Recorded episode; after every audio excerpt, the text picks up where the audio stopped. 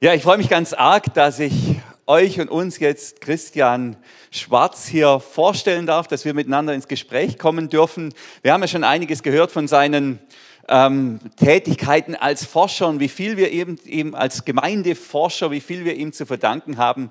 Aber Christian ist auch ein Mensch, er ist ein Christ, er ist ein Jesus-Nachfolger, er hat uns viel zu geben. Und ich bitte euch jetzt einen kräftigen Applaus für Christian, der jetzt nach vorne kommt.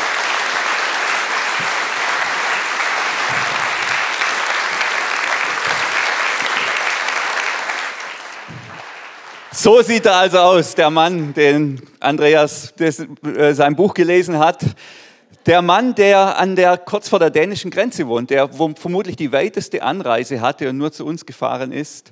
Das ist auch sehr bemerkenswert. Und der Mann, der auf die Frage, wie magst du seinen Kaffee, antworten kann, so wie mein Name. Ist mir auch noch nie begegnet. Ähm Christian, du bist ähm, Gemeindeforscher, das kann man glaube ich so sagen, oder? Ist nicht falsch. Das ist, ist nicht das, falsch. was ich zwei Drittel meiner Zeit, wo ich zwei Drittel meiner Zeit sicherlich mit beschäftigt bin. Ja. Zwei Drittel Gemeindeforschung, ein Drittel, was, wie fühlst du das andere Drittel? Die Konsequenzen daraus sind, wir wollen ja nicht nur Leute mit Forschung unterhalten, sondern auch Materialien entwickeln, die Menschen helfen, Konsequenzen daraus zu ziehen. Und das andere Drittel ist etwas, das ich selber persönlich in Coaching und Consulting ähm, Dinge investiere, sodass ich vor allem mit einzelnen Menschen arbeite. Das ist bestimmt auch fast ein Drittel der Zeit. Äh, dass diese Prinzipien in die Köpfe, Hände und Herzen von Menschen reinkommen.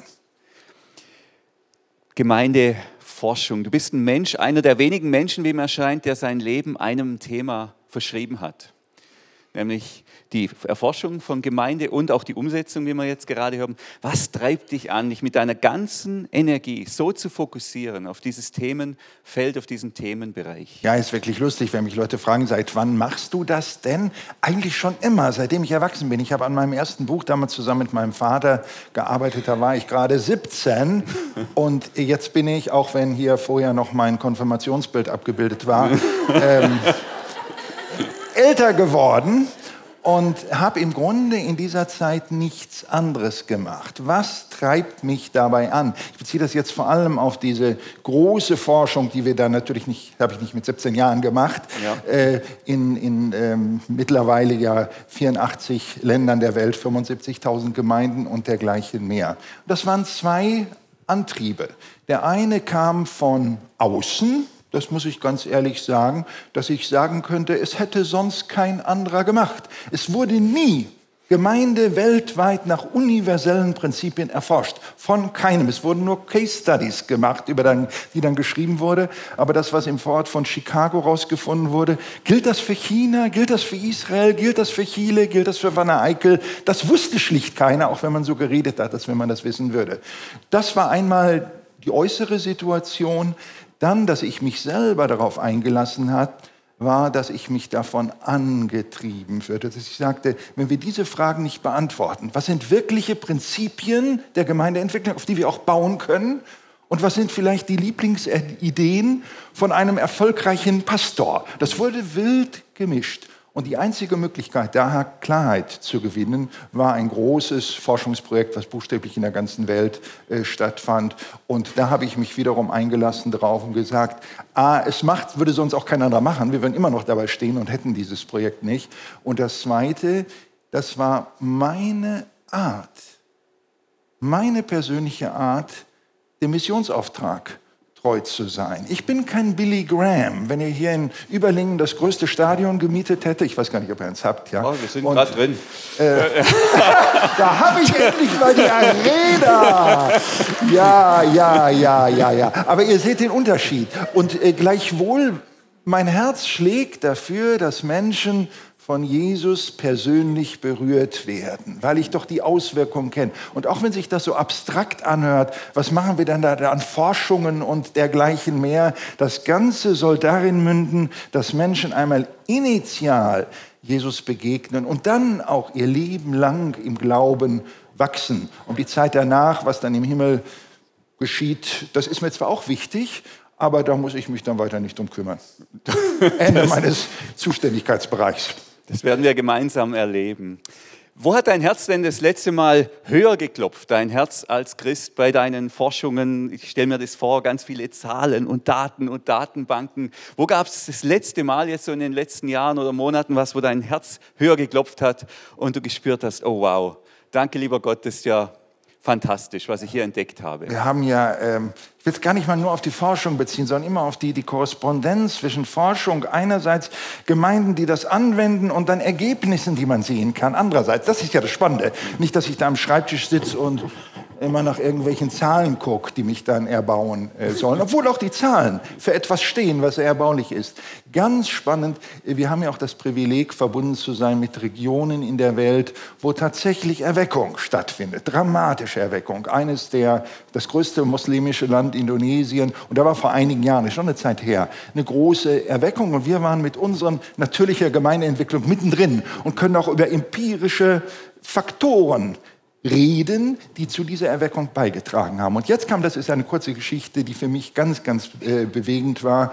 Durch die Profile ist diese Gemeinde, die unser Partner war, recht große Gemeinde, dazu inspiriert worden, mehr sich auf soziale Gerechtigkeit einzulassen. Sie haben also den Menschen in Jakarta, in den Slums gedient, selbstlos geliebt, Hausaufgaben Hilfe zu machen, Englisch zu lernen, dergleichen mehr. Die Christen, den Moslems. So. Und dann kam an einem Tag, das ging auch hier wochenlang durch die Presse und durch die Fernsehanstalten, kamen die Jihad Warriors und wollten diese Kirche in Brand setzen. Sie kamen also mit ihren Fackeln, mit ihren Dolchen in der Hand. Du kannst dir vorstellen, was sie damit äh, vorhatten. So, und dann geschah etwas Bemerkenswertes. Die Dschihad-Moslems kamen und die anderen Moslems in den Slums, in ihren Hütten, denen diese Gemeinde so lange, so selbstlos gedient hat, die kamen aus ihren Hütten heraus, bildeten eine Menschenkette, diese Moslems, um die Christen zu schützen und sagten, rührt diese Menschen nicht an. Das sind gute Menschen. Und was mich so berührt, an diesem Tag, da wurden hunderte von Kirchen angesteckt und viele, viele Menschen umgebracht in brutalster Weise. Das ging durch die Presse.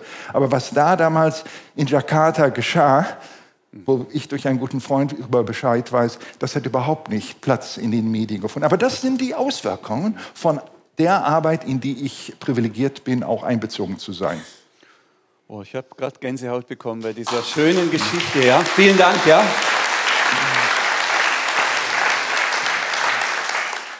Da wirkt sich die Liebe ganz praktisch aus. Und sie fällt auf die zurück, die sie ausgeteilt haben. Was für eine schöne Geschichte. Ja. Jetzt hast du ja bei deinen Forschungen äh, auch festgestellt, dass es einen Wandel gibt. Du beschreibst es in einem Buch, das wir in der Gemeindeleitung durchgemacht haben, einen epochalen Wandel. Und in diesem Zusammenhang hast du den Begriff geprägt, Relevanzkrise. Führ uns da mal mit ein. Was ist der Wandel und was bedeutet Relevanzkrise? Ah, jetzt, jetzt spielst du mir Stichworte zu. Also mein Zug, der fährt ja schon um 13.03 Uhr. Ja, ja. Vielleicht ein paar. Also, ich darf ihn auch unterbrechen. Er hat mir dich, äh, der Christian das gesagt. Also nicht, dass er immer nachher dann sich unwohl fühlt, wenn ich ihm ins Wort falle. Haben wir so abgemacht. Nee, nee, Aber jetzt leg mal los. Auch tun. Ähm, ja, ähm, Relevanzkrise und weltepochaler Wandel in der Christenheit, auch in der Welt. Ganz viel hat damit zu tun, schlicht mit, ähm, äh, mit, mit Globalisierung und Individualisierung und Digitalisierung. Und das betrifft alle Teile der Welt. Wir können diesen Wandel genauso studieren. Ich berufe mich jetzt auf Forschung. In Ostmalaysia, wo die Menschen in Holzhütten wohnen und kaum Wasser haben, aber ihr Handy, das hat jeder, fast jeder in der Hand. Und das hat uns jetzt seit vielen Jahren oder Jahrzehnten schon äh, geprägt. Die Art, wie wir Entscheidungen treffen, ist eine andere geworden. Wir vergleichen ständig. Wenn uns was nicht gefällt, klicken wir sehr schnell weg, sind nicht mehr dabei. Ich sage gar nicht, dass das schlecht ist oder gut, überhaupt nicht. Das ist kann man ja meckern darüber und sagen, das ist ganz schlecht und ganz böse. Oder man kann sagen, das ist alles Gottes Wille, so soll das sein. Ich bin da gar nicht in diesem Business, sondern sage einfach, das ist der Fall. Und das hat auch die Art, wie das Christentum funktioniert, nachhaltig geprägt. Wir können zum Beispiel zeigen im Blick auf Gottesdienstbesucher, dass da, wo vorher, das ist nur vor wenigen Jahren, vielleicht vor 15 Jahren äh, gewesen, ganz super engagierte Gemeindemitglieder fünfmal im Monat den Gottesdienst besuchten. Ja, alle normalen Gottesdienste noch eine Sonderveranstaltung dazu, das war normal. Der gleiche, das gleiche Gemeindeglied besucht jetzt den Gottesdienst vielleicht noch 3,7 Mal im Monat. Ja, 3,7 Mal, der ist nicht vom Glauben abgefallen. Das ist jetzt, das ist überhaupt nichts Schlimmes. Aber wenn du alles zusammenzählst, auch die, die den Gottesdienst vielleicht zweimal im Monat besucht haben und jetzt nur noch einmal im Monat besuchen und dergleichen mehr, das sind nach wie vor Gemeindemitglieder. Die haben Jesus lieb, die haben keine theologischen Schwierigkeiten, die können mit dem Pastor umgehen und dergleichen mehr. Aber das Teilnehmerverhalten, Participation Shift, das hat sich grandios geändert. Das können wir ähm, äh, nachweisen. Und es ist schwieriger geworden, im globalen Schnitt Menschen neu zu erreichen. Und die These wäre, das gilt in allen Ländern. Das gilt in allen Ländern. Es gibt Länder, da gibt es auch jetzt Erweckung. Äh, da, die Erweckung ist aber jetzt nicht so stark, wie sie vielleicht vor 20 Jahren. Also die Erweckung ist schon so stark, wie sie vor 20 Jahren war. Das will ich nicht sagen, das war falsch. Aber der, die zahlenmäßige Frucht, die in den Gemeinden bleibt, ist ein Stück, ein Stück äh, geringer, als es vorher der Fall war. Aber jetzt kommt die spannende, die spannende Beobachtung. Wir können mitten in dieser Krise, mitten in diesem Participation Shift erleben, dass die Gemeinden, die eine hohe Qualität haben. Und hohe Qualität, das ist genau das, wo Thomas vorhin geredet hat. Wenn ihr das hier achtmal das Gemeindeprofil gemacht habt, da wird nichts anderes gemessen als die Qualität der Gemeinde. Nicht im Sinne von, wie teuer war die Gitarre und wie gut ist dieses Mischpult und dergleichen mehr, sondern es ist die Qualität, die in den Köpfen, Händen und Herzen von Menschen ist. Wie liebevoll sind die Beziehungen, wie ist die Spiritualität, wie inspirierend ist der Gottesdienst, wie bevollmächtigend ist die Leitung und alles das mehr. Und wo diese Qualität hoch oder sehr hoch ist, sind die Gemeinden nur wenig von diesem Participation Shift betroffen, während die Gemeinden, die mittlere oder sehr unterdurchschnittliche Qualität haben, sehr stark davon betroffen sind und einige, und zwar eine zunehmende Anzahl, äh, sogar ihre Tore schließen müssen. Das Spannende ist, diese Qualität der Gemeinde, das ist kein Umgebungsfaktor, kein kontextueller Faktor. Also die, die Digitalisierung, Globalisierung, das ist ein kontextueller Faktor, den können wir nicht beeinflussen. Wir können dagegen sein, wir werden nichts reißen. Ja? Aber die Qualität der Gemeinde, und zwar die geistliche und die institutionelle Qualität beides, das können wir beeinflussen. Das geht, das ist nicht leicht. Ihr habt euch auf den Weg gemacht, ihr wisst das. War das so leicht? Nein, nein, nein. Aber es, Antwort kam schon. Ja. Es geht. Ups. Ähm, ja, ich bin nicht der beste Interviewer, wenn ich gleich die Antwort hinterher schmeiße. Mach ruhig weiter. Ja. oh, nee, nee, ich bin jetzt erst, erstmal eine Aussage bin ich losgeworden. Gut, also wir haben verstanden die Qualität und ich weiß immer wieder in Gesprächen, für manche Menschen ist es schwierig. Ähm, es geht doch um, um göttliche Dinge, um geistliche Dinge und trotzdem, wie du sagst, gibt es ja etwas, was wir auch dafür tun können, in Zusammenarbeit mit Gott. Das bezeichnest ja. du als Qualität. Und das ist gar nicht ein Du sagtest zwar, und trotzdem gibt es etwas. Eigentlich genauer müsste man sagen, theologisch.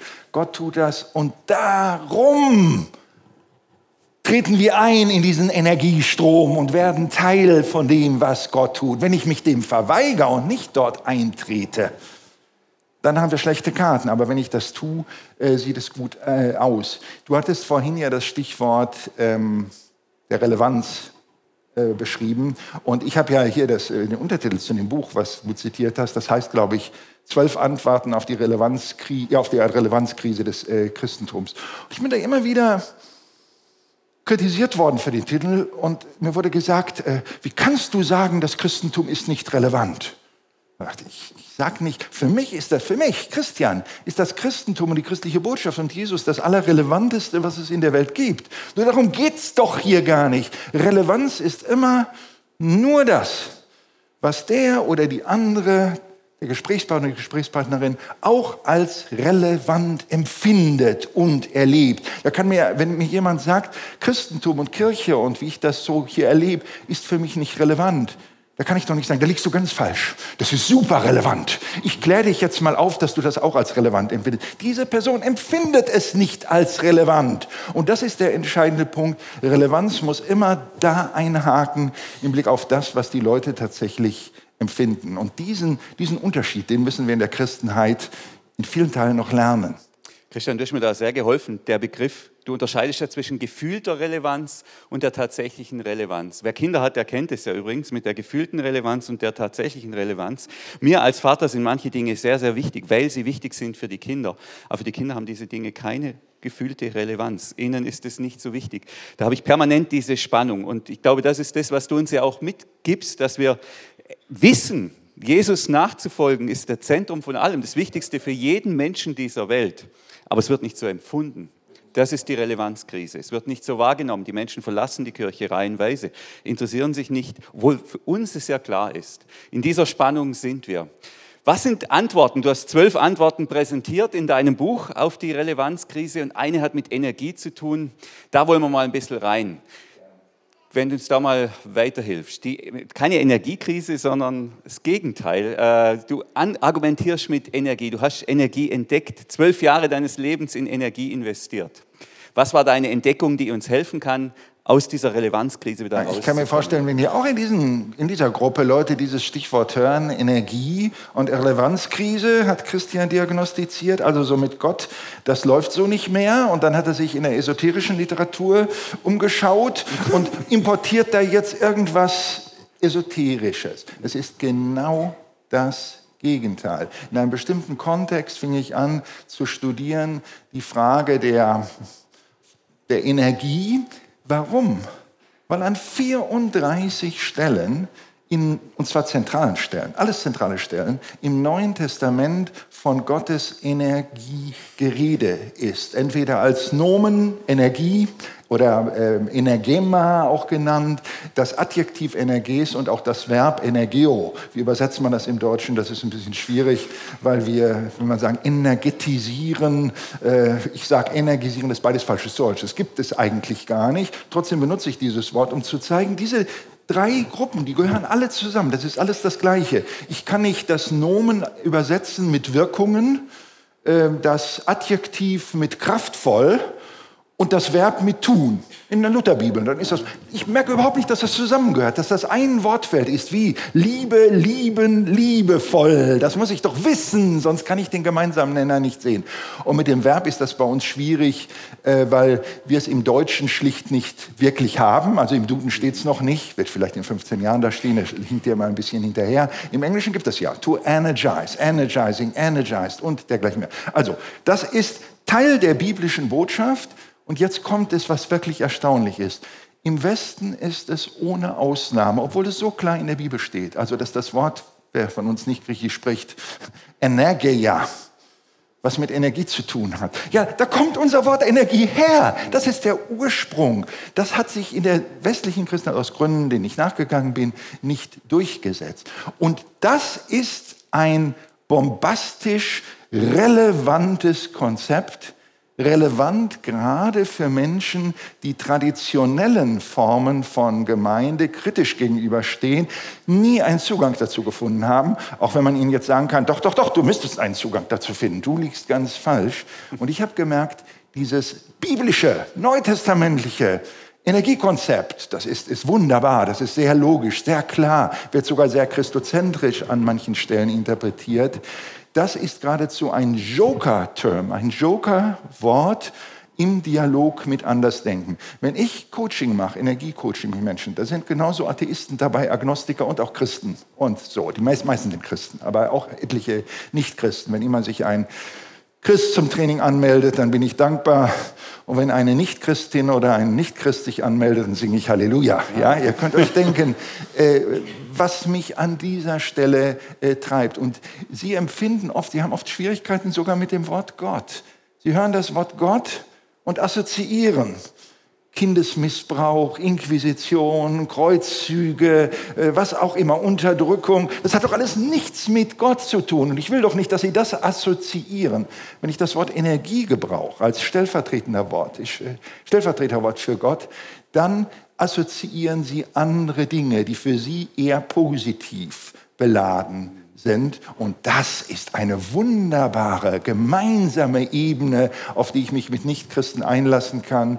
Und von da aus können wir dann auch Gott, den Vater Jesu Christi, erkunden. Ich glaube, wir müssen jetzt mal in die Bibel gehen. Wir haben mehrere Bibelverse da, Epheser 4, wir gehen mal darüber, dass, dass wir es alle sehen können. Ähm, wenn du uns da das nochmal ein bisschen ausführst, ähm, das Thema Energie. Also wir haben hier einen Begriff, der im Griechischen vorkommt, 34 Mal, wie du sagst, aber in der deutschen Übersetzung nicht zu finden ist, egal in welcher Übersetzung. Das ist ja schon wild. Ähm, du hast das jetzt entdeckt, hast viele Jahre deines Lebens investiert, um das zu vertiefen. Und hier haben wir jetzt mal ein Beispiel. Vielleicht kannst du uns das ein bisschen ähm, ausführen.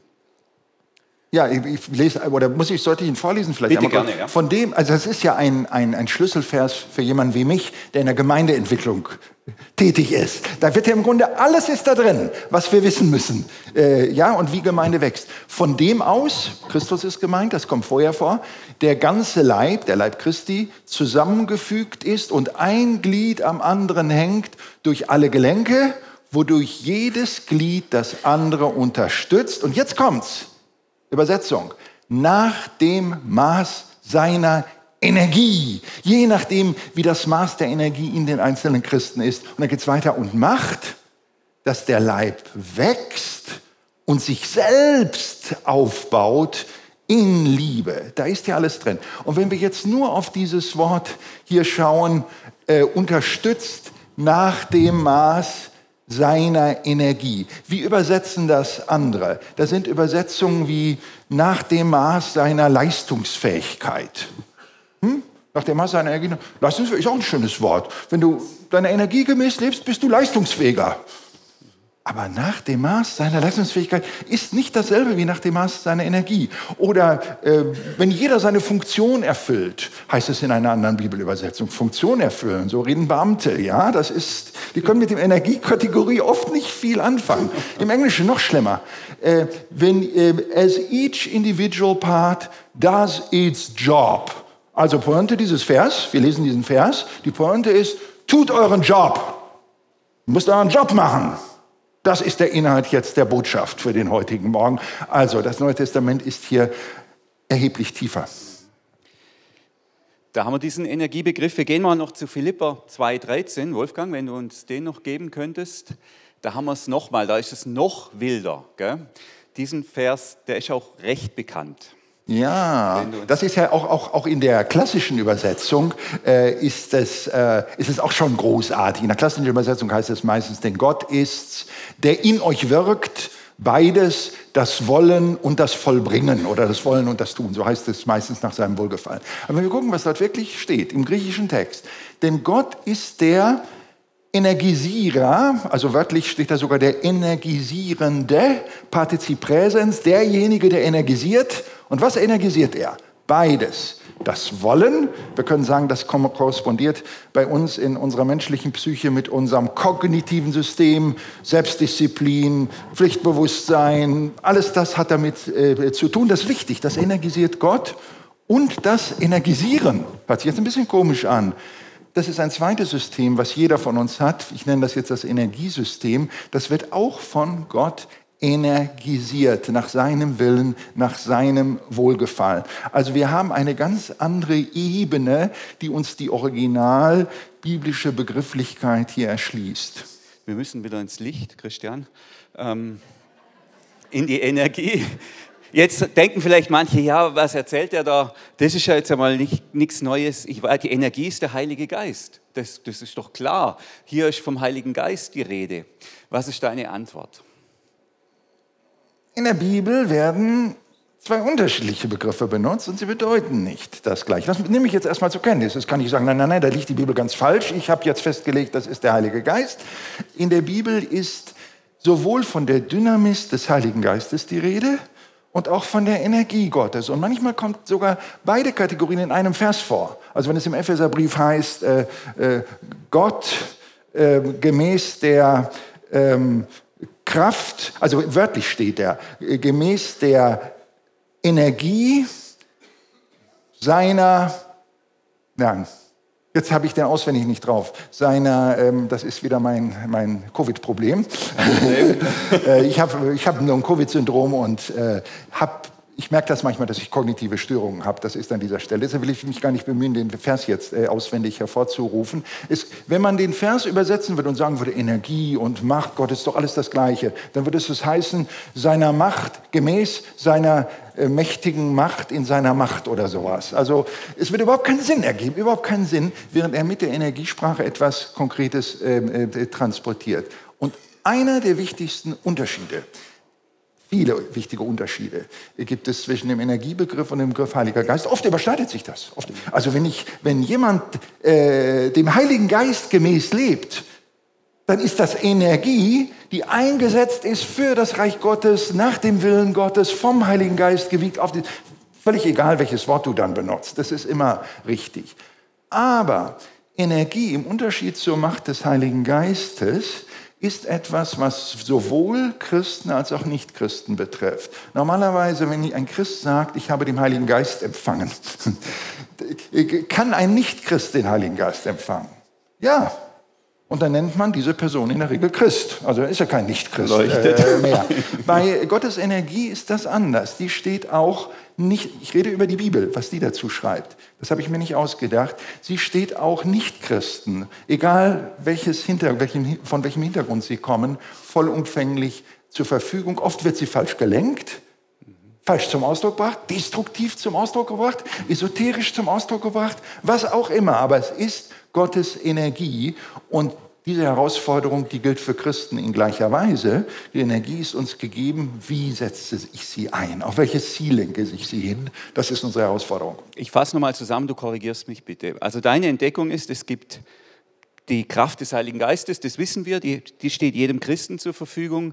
Dem gegenüber steht die Energie Gottes, die neutral ist und zu der jeder Mensch irgendwie Zugang hat. Christen und Nicht-Christen. ich kann mein Energietraining genauso mit Agnostiker, mit Atheisten machen wie mit Christen. Das ist by and large das gleiche äh, Training. Ich kann den Christen sagen, wenn ich das Wort Energie benutze, da steckt Gott hinter. Jetzt kommt ein Wort, die transpersonale Dimension Gottes. Was meine ich mit transpersonal? Ich, das ist das, was über das Personsein hinausgeht. Das heißt nicht personal minus, sondern Personal plus. Gott ist Person und Gott ist noch mehr als Person. Also wenn Gott nur Person wäre, du bist Person, ich bin Person, aber mit Verlaub. Gott ist mehr als das und das, das wird dadurch zum Ausdruck. Äh, ja, ich halte ja, ja, viel von dir, aber ja, wenn du ankommen würdest. äh, ja, äh, und das, das ist hilfreich, diese Unterscheidung äh, äh, zu haben. Und in Bezug auf die Relevanzkrise gibt uns das Möglichkeiten, in zwei Richtungen. Ist diese Energie Gottes, die gibt uns die Möglichkeit, ins Gespräch zu kommen mit Nichtchristen, da anzudocken, das hast du ja berichtet, weil wir da plötzlich eine gemeinsame Sprache haben und auch einen gemeinsamen Zugang zu einer Energie. Ähm, du hast erzählt, dass du das machst mit äh, Agnostikern oder Atheisten oder äh, verschiedenen Menschengruppen. Aber irgendwann musst du ja dann doch einen Schritt weiter gehen, oder? Dann ins Gespräch kommen über die personale Dimension Gottes. Ich sage mal so, wenn jemand mich für ein Coaching engagiert, ein Nichtchrist, und er will Energiecoaching haben, wo es darum geht, dass letztlich diese beiden Teile von dem äh, Bibelvers, äh, Gott ist der Energisierer, das Wollen und das Vollbringen, also das kognitive System in unserem Gehirn, das ist eine Bio, ähm, wie soll ich sagen, eine, eine ähm, neurobiologische Realität. Und das Energiesystem wird in der Neurobiologie nicht als Energiesystem bezeichnet, das ist aber Teil des Unbewussten und das gibt es, das ist wirklich da. Und dass diese beiden Zentren besser in Synchronisation kommen. Das gilt für Christen, das gilt für Nichtchristen und so. So, und wenn ich mit Nichtchristen daran arbeite, dann sage ich nicht so, und jetzt, da hast du mich zwar nicht für engagiert, aber jetzt muss ich mit dir über Gott reden. Das würde ich als grenzüberschreitend schreitend empfinden. Da hat er nicht mich für geholt, sondern ich, ich rede auch so gut wie nicht von Gott, ich rede von Energie. Ich rede von Energie. Aber irgendwann kommt immer der Punkt, die Leute sind ja auch nicht dumm, die googeln ein bisschen im Internet und sagen, Christian, ich habe rausgefunden, du bist so ein richtiger Hardcore-Christ. Aber komisch, du redest mir gegenüber gar nicht äh, von Gott. Sag ich so knurrend, soll ich denn? Das hast du mich doch gar nicht zu beauftragt. Ja, da wird es doch gerade interessant. Und ich hatte mit einer Gruppe einmal die Situation, ähm, eine Gruppe von Esoterikern, 40 Leute, und die haben eine, äh, sechs Stunden oder vier Stunden mit mir eine Zoom-Sitzung gebucht, um, die hatten die Bücher gelesen, um das Ganze zu eruieren. Und dann sagte nach einiger Zeit der Leiter, ähm, Christian, ich habe den Eindruck, wenn es um Energie geht, sitzen wir in einem Boot. Du nennst das Gott, wir nennen das Energie, aber es kommt doch auf das Gleiche raus. Aber du bist Christ. Wenn es um Jesus Christus geht, würdest, sagte der Esoteriker, ja, würdest du sagen, sitzen wir immer noch in einem Boot? Ich sagte, ich kenne euch noch nicht so gut, ich kann das nicht wirklich sagen, aber nach dem wenigen, was ich gehört habe, vermute ich, nein, da sitzen wir vermutlich nicht in einem Boot. Sagt er, toll, lass uns doch noch eine Sitzung buchen, diesmal Jesus Christus und Gottes Energie. Und am Ende der Sitzung, alles Esoteriker, sagten die, du bist doch Christ, du weißt doch, was Gebet ist, hättest du was dagegen, dass du noch mit uns und für uns betest. Das sind so ganz typische, ganz typische äh, äh, Pattern, die dabei auftreten. Okay, ich habe auch jetzt verstanden, die gefühlte Relevanz von dem Begriff Energie ist viel größer im Moment bei vielen Menschen, die Gott nicht kennen, wie der Begriff Gott. Absolut, absolut. Also, auch wenn wir sagen, relevant ist doch der Begriff Gott. Und äh, Aber für uns Christen gilt der Begriff Energie ja auch. Wenn wir ja. sagen, das ist das Transpersonal, was über das Personale hinausgeht. Es kommt ja aus der Bibel. Es kommt ja. aus der Bibel. Es ist nicht ausgedacht. Es ist jetzt nicht nur aufgegriffen, weil es gerade so in der Luft liegt. Das war überhaupt nicht mein äh, äh Anliegen. Aber für Gespräche mit Nichtchristen kann das geradezu ein Jokerwort äh, sein, was einen neuen Zugang zum letztlich zum personalen Gott erschließt. Ganz ehrlich, ich fühle mich gerade ein bisschen wie eine Fahrschule in der ersten Stunde. Es gibt ganz schön viele Knöpfe und, und ganz, also das ist was Neues und ich ahne, das ist sehr verheißungsvoll, aber so ganz kapiert habe ich es, glaube ich. Du, nicht. ich hatte einen Vorteil, genauso wie der Fahrschullehrer, der hat das studiert und der macht das sein Leben lang. Und ich durfte tatsächlich zwölf Jahre lang 60 Prozent meiner Arbeitszeit habe ich mich nur und ausschließlich mit diesem Thema äh, beschäftigt. Und ich habe das ja nicht gemacht, weil ich ein bisschen dumm bin und den Überblick äh, verloren habe, sondern weil ich wusste, da steckt etwas Wesentliches hinter. Und das hat in der westlichen Christenheit wirklich noch keiner, von Augustin bis Dietrich Bonhoeffer und alle dazwischen, viel intelligentere Menschen als ich. Aber darauf ist noch keiner gestoßen. Christian hat ein Buch geschrieben, hat tausend Seiten zu diesem Thema. Wer das noch ein bisschen vertiefen will, ist eingeladen, dieses Buch zu lesen. Also nach außen hin habe ich verstanden, gefühlte Relevanz wird erhöht, wir sind sprachfähiger, wir nehmen die transpersonale Dimension Gottes in Blick. Nach innen hin, du sprichst davon, dass ähm, wir Christen verschiedene Antennen haben, empfänglich sind in verschiedenen Bereichen, differenzierst das dann aus und sagt, wir Menschen haben unterschiedliche geistliche Stile. Da gehen wir mal noch ein bisschen raus. So wirkt sich diese Energie ganz praktisch auch in unseren Gemeindealltag ähm, rein. Wir haben ja auch ähm, ein paar Slides dazu. Kommst du wieder auf die Seite und gibst uns hier noch ein paar Hinweise. Wir können heute nicht mehr wie Hinweise geben. Es geht darum zu spüren, wo klopft der Heilige Geist bei mir an, wo wäre der nächste Schritt dran, wo gibt es Resonanz, was ist für mich dabei, bei dem vielen, was wir jetzt hören. Ja, es ist spannend. Wir nennen das hier geistliche Stil. Ich will gleich kurz was dazu sagen, was hinter den Begriffen und dem Schema steckt.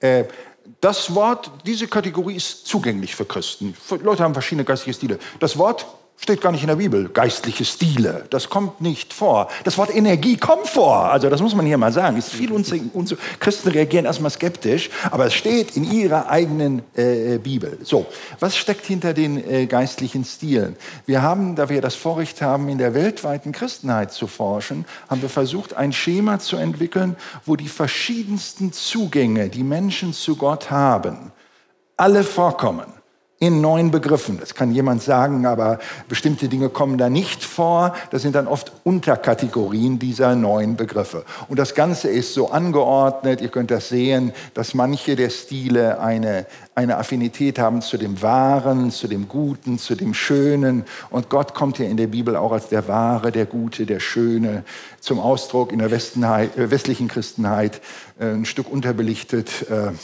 das Schöne, ne, das gibt es andere, die östliche Christenheit hat da eine höhere Meinung von, zu Recht. Bei uns, schön ist auch nett. Also jemand hat eine nette Krawatte, oh wie schön. Oder man streicht die Kirche an und dann ist es eine schöne Farbe, nett, lustig, drollig. Aber dass das Schöne in Gott genauso ein Zugang zur Wahrheit sein kann, das ist bei uns unterbelichtet, das ja. muss man äh, sagen. So, und ich will jetzt nicht über die einzelnen Begriffe jeweils äh, sagen, das ist übrigens ein Schema, äh, das ursprüngliche Schema hatte andere Begriffe, äh, die haben wir für Christen formuliert und wir sind jetzt dabei, dieses Paradigma zu erweitern, sodass auch Nichtchristen damit arbeiten können. Ich würde vorschlagen, wir bleiben mal bei den Christen und dass du vielleicht doch ein, zwei Stile exemplarisch rausnimmst und erklärst. Vielleicht auch den, den, den, wo du selber zu Hause bist von deinem geistlichen Stil. Ja, also gut, also gerne auch dem, wo ich selber zu Hause bin. Ich halte mich da immer zurück, weil ich rede eigentlich gar nicht über den Stil, den ich habe, denn das ist nicht wichtig. Also, äh, Aber uns interessiert es. Mache ich auch gerne. Mache ich auch gerne. Ich oute mich auch da. Ich sage nur vorher, ich habe ein, ein Buch über diese neuen Stile geschrieben. Und als es zu meinem eigenen Stil kam, das ist ja der verkörpernde Stil, wir haben den für Christen genannt, den sakramentalen äh, Stil. Ja, das ist mein eigener Stil. Das, das hat nichts mit der theologischen Position zu tun. Rein gar gar nichts. Das ist einfach, wie ich am besten ticke in meiner Beziehung zum Gott. Sakramental heißt, dass der Grüne für uns ein Symbol des geschöpflichen Bereichs. Man muss also immer etwas in der Hand haben, etwas Sinnliches. Das ist der Nachbarstil. Und dieses Sinnliche wird mystisch, blau, Heiliger Geistmäßig gedeutet. Das ist so, so ticke ich am, am, am besten.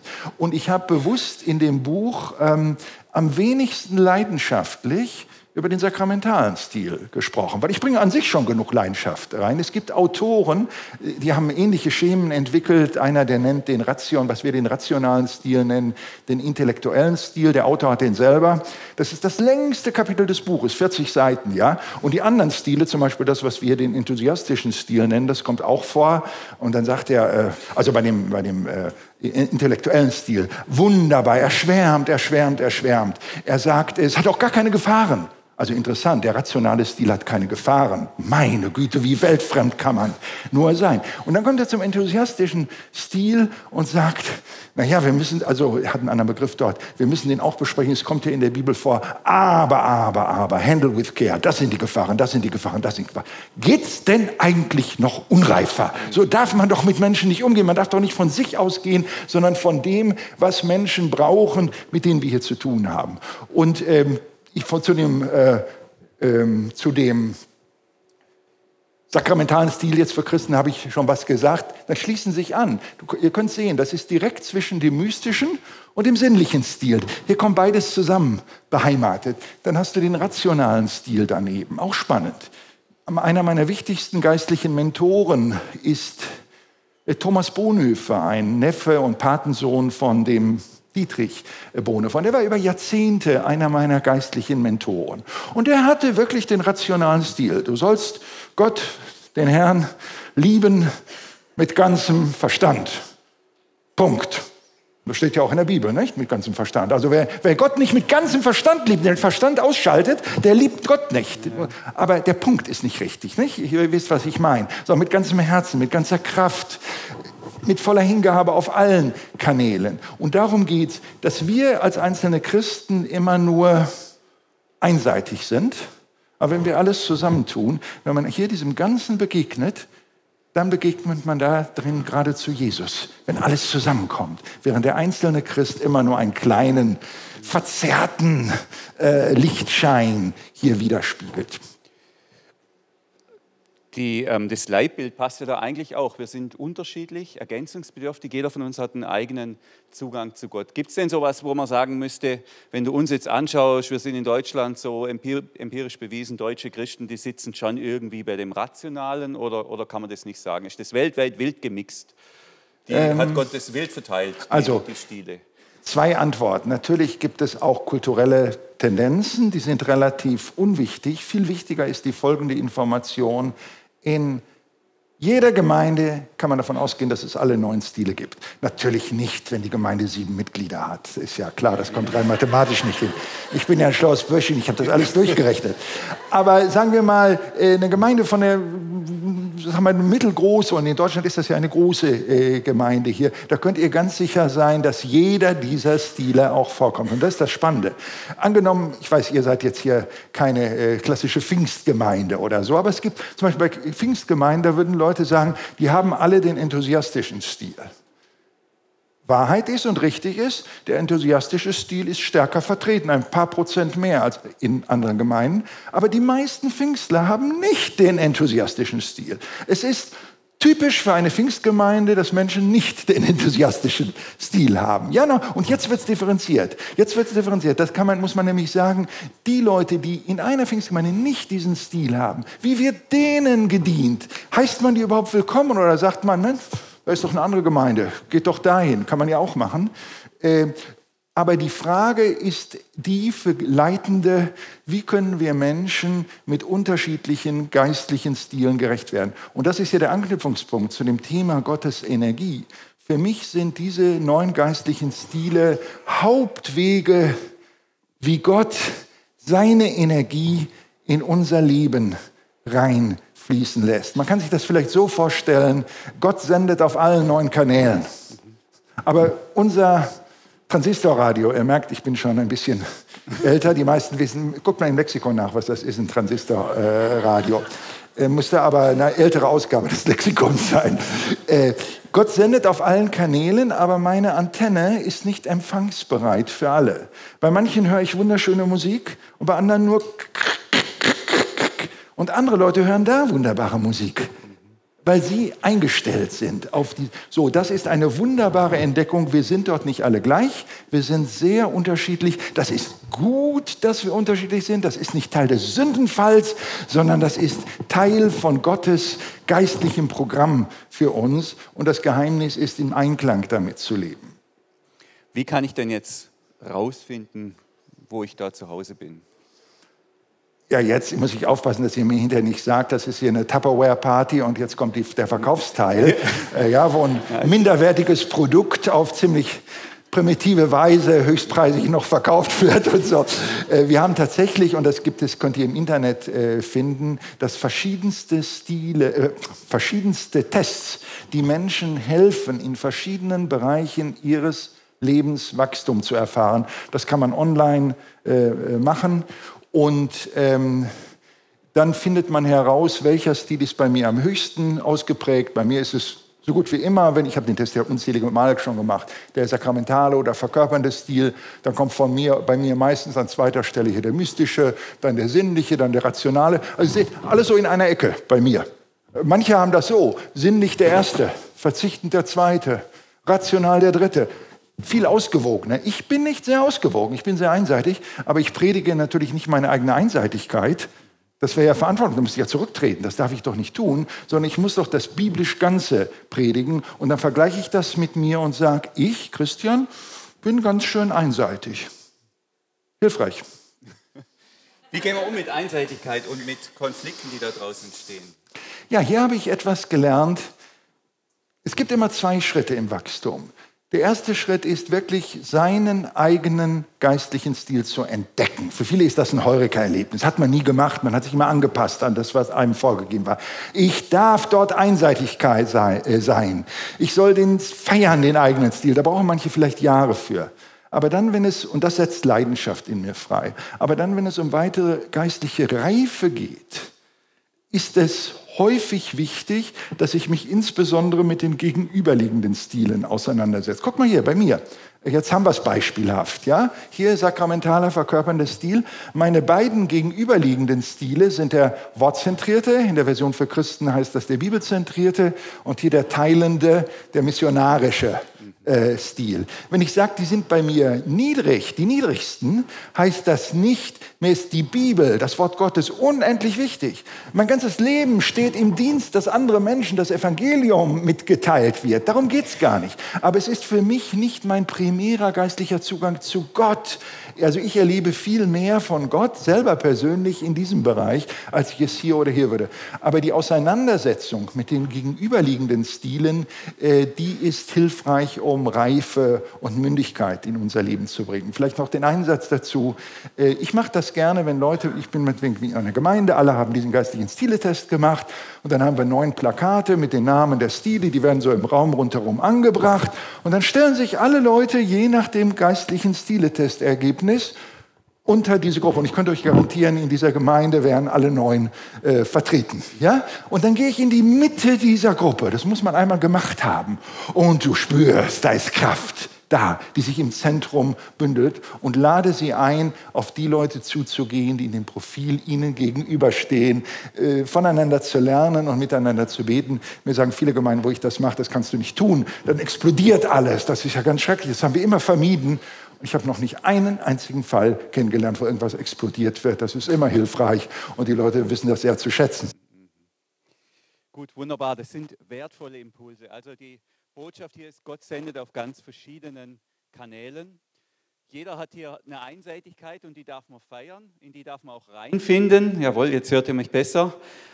Und im nächsten Schritt heißt Wachstum aber auch, dass ich mich mit dem Fremden, mit dem anderen auseinandersetze, weil ich kann vom anderen etwas lernen, was ich nicht habe. Und in einer Gemeinschaft, in einer Gemeinde wird es dann rund. Ich glaube, so enden wir jetzt. Christian, was ist dein Schlusswort? Was gibst du uns noch mit zum großen Finale, bevor wir dann in die Lobpreiszeit hineingeben? Ja, es ist ja für mich natürlich bewegend bei dem, was äh, Thomas initial erzählte. Ich wusste da natürlich manches von, aber so im Detail äh, äh, auch nicht. Dass, ähm, wenn ich hier sitze, in der ersten oder auch in der letzten Reihe, völlig egal, dann spüre ich etwas davon, dass diese Prinzipien, von denen ich ja nur ansatzweise hier geredet habe, dass die hier leben. Und darum geht es ja. Man kann sie schön auf eine Overhead-Folie oder hier auf, auf einen Projektor bringen, dann ist das interessant intellektuell, aber es ist nicht ins Leben implementiert. Und das, wenn ich in eure Gesichter gucke, dann sehe ich das. Und was sind das? Das sind biblische Prinzipien. Ihr habt ja jetzt nicht äh, natürliche Gemeindeentwicklung implementiert in die Köpfe, Hände und Herzen der Menschen, sondern Gott, den dreieinigen Gott, Vater, Sohn und Heiliger Geist, in allen drei Farben. Da geht es euch doch äh, drum. Und das kann man spüren und das hat Ausstrahlung und das hat auch eine Ausstrahlung, die Menschen, die noch keinen persönlichen Zugang zu Gott haben, die das merken werden. Die gucken euch in die Augen und vermögen vielleicht sowas wie die Augen Jesu darin zu sehen und damit wirklich zu rechnen, dass das ganz konkret der Fall ist. Das kann vielleicht meine Ermutigung sein. Danke. Dann schauen wir uns in die Augen. Es könnten die Augen von Jesus sein, die uns da anschauen. Christus im Bruder. Danke, lieber Christian, für deine Impulse. Genau. Auf wie heißt die, die Webseite, auf der man äh, sich da informieren kann über die ganzen Themen, wenn man das vertiefen will oder wenn man sagt, hey, ich habe so Bock jetzt diesen, diesen Test zu machen? Das, wie, sag einfach die Webseite und dann kann man die. Ähm das ist mir nicht glauben, ich habe die nicht drauf. Okay, äh, wir schreiben es einfach unten in, bei YouTube rein und, und gut ist. Man kann dich ja auch googeln und dann wird man das auch finden. Einfach wer da weitergehen will, wer sich damit vertiefen will, wer den Impuls hat, da dran zu gehen.